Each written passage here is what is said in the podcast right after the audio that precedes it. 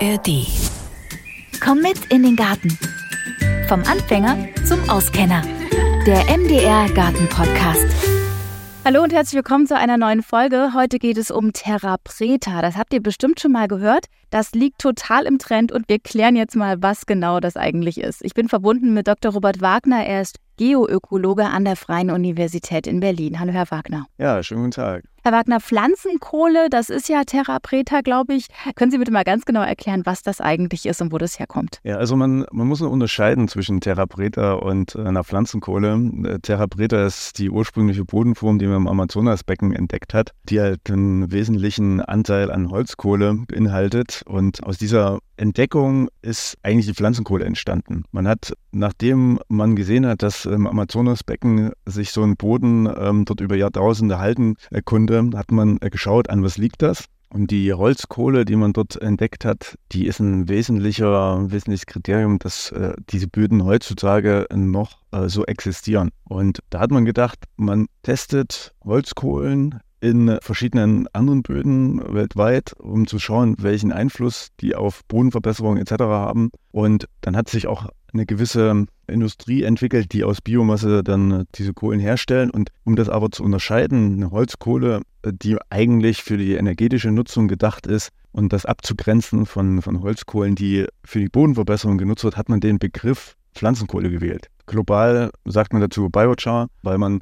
nicht nur aus Holz diese Kohlen herstellen konnte, sondern auch aus jeglichen anderen Materialien. Okay, aber wir müssen, glaube ich, nochmal unterscheiden, dass ich jetzt nicht einfach zur Bodenverbesserung mir so verbrannte Holzkohle ins Beet reinmache, oder? Nee, genau. Also wie gesagt, die Holzkohlen, die sind eigentlich dazu da, zum Beispiel ne, zum Grillen und die sind nicht so gut untersucht hinsichtlich verschiedenster Parameter, Schadstoffparameter wie die Pflanzenkohlen, die ja gezielt für die Bodenanwendung hergestellt werden. Okay. Ja, und man müsste schon immer schauen, ähm, wenn man wenn man jetzt einfach äh, Grillrückstände nimmt, dass äh, man da nicht seinen eigenen Garten vielleicht mit kontaminiert, weil da könnte sein, dass halt mehr Schadstoffe drin sind, als man sich das wünscht. Also nicht einfach die Grillkohle nach dem Grillen auf den Kompost werfen. Das macht meinen Boden oder meinen Kompost nicht besser. Ich glaube, das sollte man sehr vorsichtig sein mit. Okay, dann lassen Sie uns noch mal ein bisschen näher drauf eingehen, was denn jetzt genau Pflanzenkohle ist. Wie wird die denn hergestellt? Wie macht man das? Also kann ich jetzt einfach ein bisschen Grünschnitt verbrennen und habe denselben Effekt? Nein, das ist doch eine besondere Herstellungsart. Genau, also die Pflanzenkohleherstellung ist aber wieder ähnlich wie die Holzkohleherstellung. Also es ist ein Prozess, wo eine, wo eine Biomasse unter Luftabschluss äh, erhitzt wird auf 500 bis 800 Grad Celsius, das ist so der Kernbereich. Und bei diesem Prozess unter Sauerstoffabschluss gehen alle flüchtigen Bestandteile aus der Biomasse raus und was übrig bleibt, ist ein Kohlenstoffgerüst. Und das Kohlenstoffgerüst, das ist dann unsere Pflanzenkohle. Okay, und die Frage, die sich mir jetzt so stellt, ähm, kann man das auch selber machen? Also man kann es auf jeden Fall auch selber machen und es gibt auch diverse Gerätschaften, die man dazu einsetzen kann, die man auch äh, übers Internet beziehen kann. Das ist zum Beispiel sogenannte Contiki. Der wurde äh, entwickelt für die Pflanzenkohleherstellung im Privatbereich eigentlich oder da, wo man äh, nicht mit großer Technik diese äh, Pflanzenkohle herstellen kann. Und der Prozess ist ähnlich, nur der Nachteil bei der Contiki-Geschichte ist, dass man da die äh, entstehende Wärme nicht nutzen kann. Und äh, das ist, wenn man das äh, großtechnisch betrachtet, natürlich dann ganz anders. Hier kann man auch einen Beitrag zum Beispiel zur Wärmewende mit äh, liefern, indem man Wärme, die in diesen Prozessen anfällt und überschüssig ist, in Nahwärmenetz zum Beispiel einspeist. Okay, das hieße Pflanzenkohleherstellung im großen Stil wäre sinnvoll. Genau. Kontiki, ich habe das noch nie gehört. Falls ihr das auch noch nie gehört habt, ich werde euch da mal was zu im Beschreibungstext verlinken. Die Frage ist aber, Pflanzenkohle, Grillkohle, ja, also in der Grillkohle sind die Schadstoffe, in der Pflanzenkohle sind die nicht drin. Was ist denn das Besondere an Pflanzenkohle, also an Terra Preta? Bleiben wir jetzt einfach mal bei dem Begriff, weil unter dem kennt man das ja auch Pflanzenkohle, ne? Da gibt es schon Unterschiede. Man müsste, wenn man eine Terra Preta erzeugen möchte, muss man Pflanzenkohle auf jeden Fall mit anderen organischen äh, Stoffen zusammenbringen. Also zum Beispiel die Pflanzenkohle in die Kompostierung stecken. Ne, dort entwickelt sich dann ein Pflanzenkohle-Kompost Gemisch und daraus entsteht dann irgendwann mal nach vielen, vielen Jahren vielleicht ein Therapreta. So, aber das Besondere an dieser, an dieser Bodenform ist erstmal, dass man über die Holzkohle, die da drin ist, anscheinend einen Humusaufbau bewirkt hat, der so nachhaltig ist, dass diese Böden halt auch tausend Jahre später noch hochfruchtbar sind. Und man muss immer bedenken, dass eigentlich diese Bodenform in dem Klima gar nicht als natürlicher Boden anzusprechen ist, weil normalerweise im Amazonas durch die starken Regenfälle und die hohe Temperatur die Böden relativ ausgelaugt sind. Und hier hat man halt etwas äh, gefunden, was das Gegenteil eigentlich von diesen ausgelaugten Böden sind. Hochfruchtbare, äh, tiefgründig schwarze Böden. Und dort sieht man halt, dass viel Kohlenstoff gespeichert ist, dass auch viele Nährstoffe gespeichert sind. Und das war halt der Grund, um diese wissenschaftlichen Studien über die Anwendung von Holzkohle oder Pflanzenkohle in anderen Böden auch voranzubringen. Weil man ja sieht, dass äh, weltweit die äh, Bodenfruchtbarkeit abnimmt und äh, man mit dieser Pflanzenkohle hofft, diesen Schwund an Bodenfruchtbarkeit zu äh, verringern. Und da gibt es auch sehr schöne Untersuchungen mittlerweile drüber. Das ist seit 15 Jahren wird darüber geforscht und mittlerweile kann man auch sagen, dass ähm, die Anwendung von Pflanzenkohl uns dabei helfen kann, erstmal gegen den Klimawandel vorzugehen, aber auch positive Aspekte hinsichtlich der Bodenfruchtbarkeit äh, zu erzielen, wie zum Beispiel eine bessere Wasserhaltefähigkeit, ein besserer Nährstoffrückhalt, Humusaufbau wird verstärkt. Und das sind alles Dinge, die in der Landwirtschaft, aber natürlich auch im Garten eine Rolle spielen. Mhm. Weil gerade in Kleingärten gibt es auch alle diese Aspekte. Man hat eine, ein Biomasseaufkommen, man könnte diese Pflanzenkohlen selber herstellen, man kann damit kompostieren, man kann damit eine fruchtbare Erde herstellen und das kann man natürlich auch dann wieder in den eigenen Garten einbringen und hat so erstens eine Bodenverbesserung, hat Nährstoffe und hat aber gleichzeitig auch etwas, was nachhaltig die Bodenfruchtbarkeit äh, stärkt und natürlich nicht zu vergessen, wir speichern Kohlenstoff da drin und entlasten so das Klima. Ähm, wenn ich jetzt höre, dass das Kohlenstoff speichert, ist ja gut, keine Frage. Allerdings wird nicht bei der Herstellung auch was freigesetzt. Ist das nicht ein Widerspruch? Es ist so, dass ein Teil des äh, in der Biomasse gespeicherten Kohlenstoffs auch freigesetzt äh, wird. Das ist einfach die äh, chemische Reaktion, die bei einer großen Temperatur vonstatten geht, weil nicht jeder Kohlenstoff ist stabil in der Biomasse drin, sondern Kohlenstoff zählt auch mit zu den äh, leicht flüchtigen äh, Bestandteilen und es geht ein Teil davon geht in die Gasphase über. Das ist ungefähr, ist das die Hälfte, die dann aber dazu genutzt wird, auch, das ist das Stichwort auch Holzgas, hat man äh, früher auch dazu gesagt. Das wird dann abgebrannt in den Anlagen und das liefert eigentlich die Energie, damit dieser Prozess weiterläuft. Aber es ist halt so viel Energie, die frei wird, dass diese Energie auch ausgekoppelt werden kann und halt für die Gebäudeheizung genutzt werden kann. Mhm. Wo wir wieder beim Thema sind, es wäre sinnvoll, das im großen Stil zu machen, Pflanzenkohlen herzustellen. Ist das vielleicht im Gespräch? Ich meine, Sie haben ja auch lange in so einem Forschungsprojekt sich damit beschäftigt und das Ganze untersucht.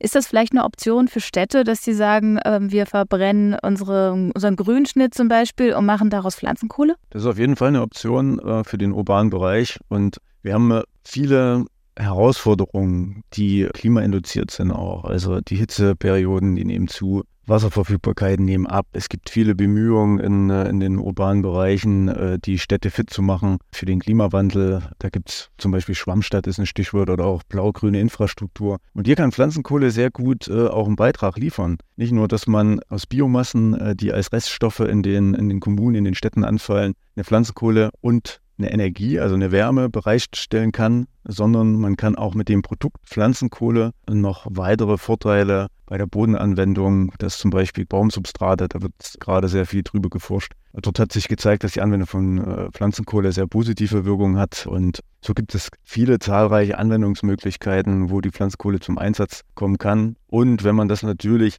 in einem eigenen geschlossenen Kreislauf herstellt, in der Kommune, in der Stadt, aus den anfallenden Reststoffen aus der Grünanlagenpflege oder aus der Verkehrssicherung zum Beispiel, dann kann man auch regionale Wirtschaftskreisläufe damit steigern und äh, hat äh, auf Seiten des Klimas, hat auf Seiten des Fitmachens der, der Grünanlagen, Klimawandel und auch wirtschaftlich gesehen, könnte das gute Effekte bringen. Mhm.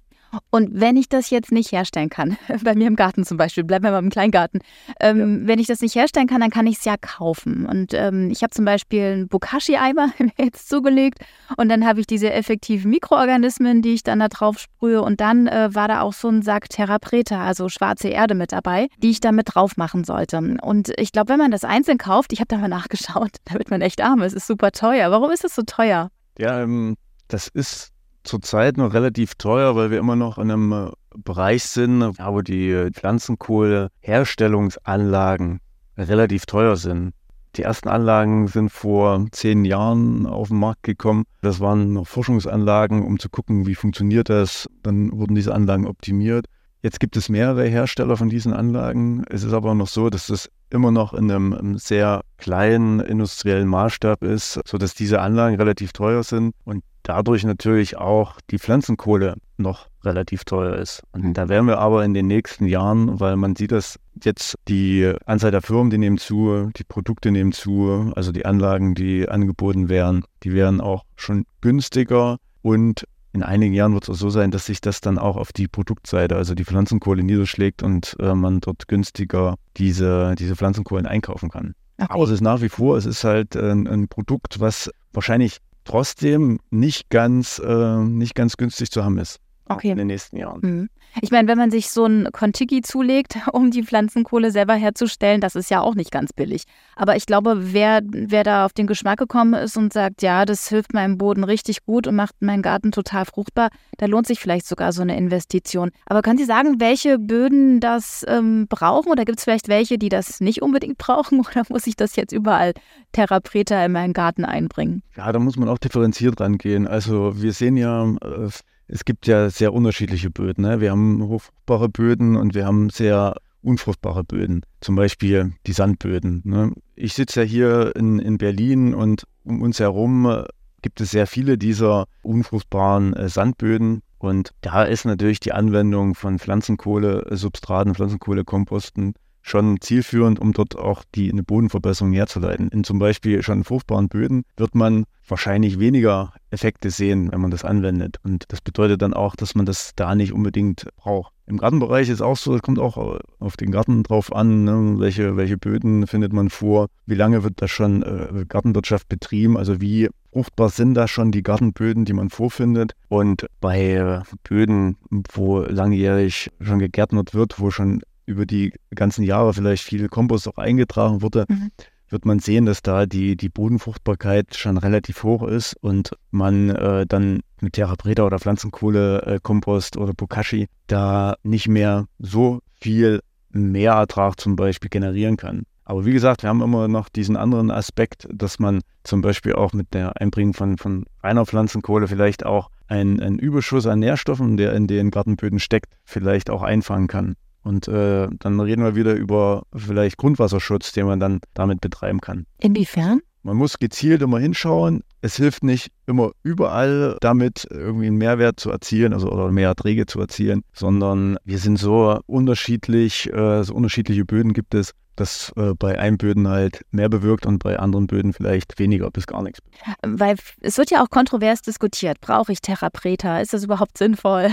Weil ja. vielleicht reicht ja auch einfach Kompost, den ich in meinen Garten bringe oder ein bisschen Pferdemist. Keine Ahnung, dass ich da einfach mehr Nährstoffe reinbringe. Aber Terra Preta, und das höre ich eben jetzt ja auch total raus, hat halt auch mehrere Vorteile. Also gerade was das Binden von CO2 angeht. Ne? Also im Hinblick auf den Klimawandel ist es schon sehr sinnvoll, das zu nutzen. Ja, genau. Also wir stehen ja gerade am Anfang ähm, einer Entwicklung, wo wir über sogenannte negative Emissionstechnologien sprechen. Ja, das sind alles Technologien, die aktiv CO2 aus der Atmosphäre herausholen, um dieses CO2 dann irgendwo einzulagern. Und mit Pflanzenkohle beschreitet man einen relativ naturnahen äh, Weg, weil wir natürlich die Pflanze als CO2-Fänger nutzen und dann abgestorbenes pflanzliches Material in eine Pflanzenkohle überführen und dort halt ein großer Teil des in der Pflanze vorher gespeicherten Kohlenstoffs festgelegt wird. So. Und das hat eine gute Klimawirkung und äh, wird halt äh, als negative Emissionstechnologie auch bezeichnet. Und alle Hochrechnungen und alle Modellierungen, die äh, gemacht wurden, die gehen davon aus, dass wir solche Technologien in Zukunft benötigen, um unsere Klimaziele und die Temperaturziele zu erreichen. Und Pflanzenkohle wird dort ein Teil dieser äh, negativen Emissionstechnologien ausmachen. Und von daher ist das eine Variante, um auf relativ einfachem Weg Kohlenstoff aus der Atmosphäre zu entfernen und dann fest in den Gartenboden zu speichern. Mhm. Und der Unterschied zu anderen Technologien ist, dass man mit dieser relativ einfachen Variante, die auch man im Kleingarten machen kann, eine Möglichkeit hat, auch wo jeder privat selbst aktiv werden kann und äh, hinsichtlich der steigenden CO2-Emissionen in der Atmosphäre etwas unternehmen kann. Und äh, ja. das ist auch der Reiz dieser Pflanzenkohletechnologie, der halt auch also mehr als nur eine Bodenverbesserung dann darstellt. Interessant. Also ich kann also wirklich im Kleingarten, wenn ich zum Beispiel mit so einem Contiki ähm, selber Pflanzenkohle herstelle oder wenn ich auch Pflanzenkohle kaufe und die mir im Garten einbringe, kann ich also quasi was für den Umweltschutz tun. So sieht's aus. Und da sind wir wieder bei der Frage, kann man, wenn man die Pflanzenkohle kauft, die in größeren Anlagen hergestellt wurden, kann man noch mehr Klimaschutz erzielen, als wenn man das selber macht äh, im, im kleinen Contiki, im kleinen Rahmen. Da gibt es nämlich auch sehr unterschiedliche Ansichten drüber. Wir ähm, sehen auch, dass die Eigenherstellung nicht ganz so einfach ist hinsichtlich der Qualität und äh, auch der entstehenden Emissionen bei diesem Vorgang bedeuten. Und da muss man schon genauer hingucken, weil ganz so einfach ist dann die Herstellung äh, im privaten Bereich äh, auch nicht. Da mhm. gibt es einige Sachen, die man berücksichtigen muss, damit man nicht mehr einreißt, als durch die Herstellung von Pflanzenkohle dann äh, man halt gut machen möchte. Okay. So, und das sind die Emissionen, die vor allen Dingen beim Startvorgang so eines Kontikis, also bevor man so ein schönes Glutbett hat, wo man dann weitere Biomassen zugeben kann. Also diese erste Phase der Pflanzenkohleherstellung, das Anheizen so eines äh, Kontikis, da gibt es mittlerweile ein paar Untersuchungen drüber, die auch äh, zeigen, dass man dort auch Methanemissionen generieren kann. Und wenn das halt zu viele sind, dann steht quasi diese Methanemission der Kohlenstoffspeicherung ja. äh, entgegen und kann verursachen, dass man dann gar nicht mehr so eine tolle Klimatechnologie hat. Hm, ich höre daraus, ich sollte sie vielleicht doch lieber kaufen, statt selber herzustellen. Das äh, Geld kann man da auch investieren, um sie besser hergestellt einfach zu kaufen und auch zu nutzen. Ähm, weil Pflanzenkohle fruchtbarer ist, warum hält die eigentlich besser das Wasser? Das habe ich noch nicht ganz verstanden. Ja, die Pflanzenkohle können Sie sich so vorstellen als relativ ähm, poröses Medium. Die Pflanzenkohle selbst hat ähm, eine relativ hohe innere Oberfläche und äh, ist mit, mit Grob- äh, und Feinbohren durchsetzt, äh, gerade wenn das auch zum Beispiel aus, aus holzigen Abfällen hergestellt ist. Damit kann man sehr gut Wasser speichern, weil das wirkt so ähnlich wie ein Schwamm auch. Mhm. Es nimmt das Wasser auf und dann kann man mit Pflanzenkohle in Böden die sogenannte Wasserhaltefähigkeit erhöhen mhm. und steigern. Und inwiefern hilft es beim Humusaufbau? Der Humusaufbau ist äh, in Verbindung zu sehen mit mikrobiellen äh, Prozessen und natürlich auch mit weiterer Biomasse oder ja, organischen Verbindungen. Und äh, die Pflanzenkohle, die äh, sorgt dafür, dass sich an den Oberflächen zum Beispiel organische Verbindungen anlagern und über diesen biologisch, physikalisch, chemischen Komplex kommt es zu einer erhöhten Anlagerung dann von, von Humusstoffen oder auch von organischen Verbindungen und mit der Zeit kann man dadurch halt einen, einen, einen verbesserten ja, Humusaufbau bewirken. Aha. Also ich finde, das spricht alles sehr für den, die Verwendung von Pflanzenkohle. Ja, also man hat verschiedene Aspekte, die man betrachten kann oder man kann das aus verschiedenen Blickwinkeln äh, betrachten. Die Steigerung der Bodenfruchtbarkeit äh, ist eins ne, oder also auch Pflanzenkohle oder Bokashi äh, Kompost als Düngemittel zu sehen. Das ist, das ist noch ein weiterer Aspekt, äh, aber diese anderen Wirkungen, die man halt mit der, mit der mit Pflanzenkohle erzielen kann, wie zum Beispiel ne, die Kohlenstoffspeicherung oder auch, dass man Schwermetalle immobilisieren kann, zum Beispiel in Böden. Das sind wiederum weitere Aspekte, die jetzt vielleicht, in, wenn man das als, als Kleingärtner nutzt, gar nicht so im Vordergrund stehen, aber die halt trotzdem einen hohen Umweltaspekt haben und mhm. äh, in unserer heutigen Zeit sollte man quasi diese, also die Komplettwirkung der Pflanzenkohle, was Pflanzenkohle alles bewirken kann, sollte man auf jeden Fall äh, im Fokus behalten und äh, von daher ist auch die Anwendung von, von Pflanzenkohlen im Kleingarten nicht verkehrt. Mhm. Man hat es gar nicht auf dem Schirm, was es noch alles Gutes, Tolles kann.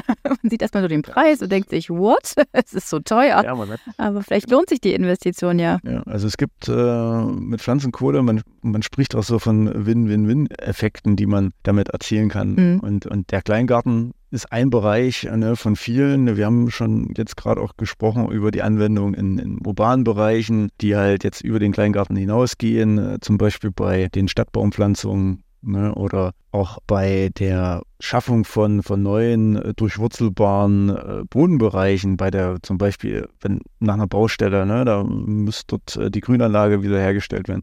Da können überall auch Pflanzenkohle, Komposte, Pflanzenkohle, Substrate zum Einsatz kommen. Mhm weil wir dort verschiedene Effekte, positive Effekte sehen, die im urbanen Bereich uns halt näher bringen zu diesem Ziel, dass man die Städte halt klimatoleranter äh, gestalten möchte. Und äh, da gehört halt Pflanzenkohle, Pflanzenkohlesubstrate als ein Baustein von vielen einfach mit dazu. Mhm. Was man ja auch immer wieder ähm, verwundert äh, feststellt, ist, dass aus so einem Waldbrand was erstmal alles niedermacht und kaputt macht und sehr viel zerstört, dass danach aber auch sehr fruchtbare Böden entstanden sind. Und vielleicht ist das ja auch die Geschichte im Amazonas mit dem Therapreta. Vielleicht sind die zufällig genau nach einem Waldbrand da drauf gekommen. Möglich. Ja, wie es ganz genau äh, im Amazonas äh, vorgegangen ist, das äh, kann man wahrscheinlich nicht mehr ganz so genau äh, nachvollziehen, aber man weiß auf jeden Fall, dass diese, dass diese Therapreta-Böden ganz äh, eng mit dem damaligen äh, Siedlungsgebieten auch zusammenhängen. Und äh, man hat in diesen Böden auch nachweisen können, dass dort auch Tonscherben zum Beispiel drin sind oder man konnte auch noch Essensreste analysieren. Also das Ganze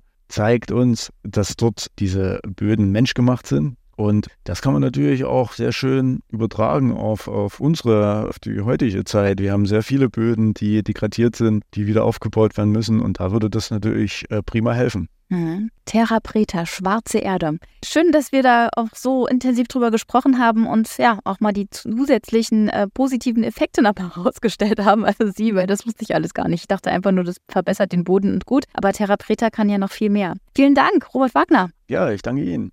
Und wenn euch das Thema Klimawandel besonders interessiert und vor allem, was man dagegen machen kann, dann hört gern mal bei dem Podcast der NDR-Kollegen Mission Klima rein. Den findet ihr genauso wie diesen in der ARD Audiothek. Und wir bleiben auch in der nächsten Folge klimafreundlich. Dann geht es ums Gärtnern ohne Auto. Also, bis dahin.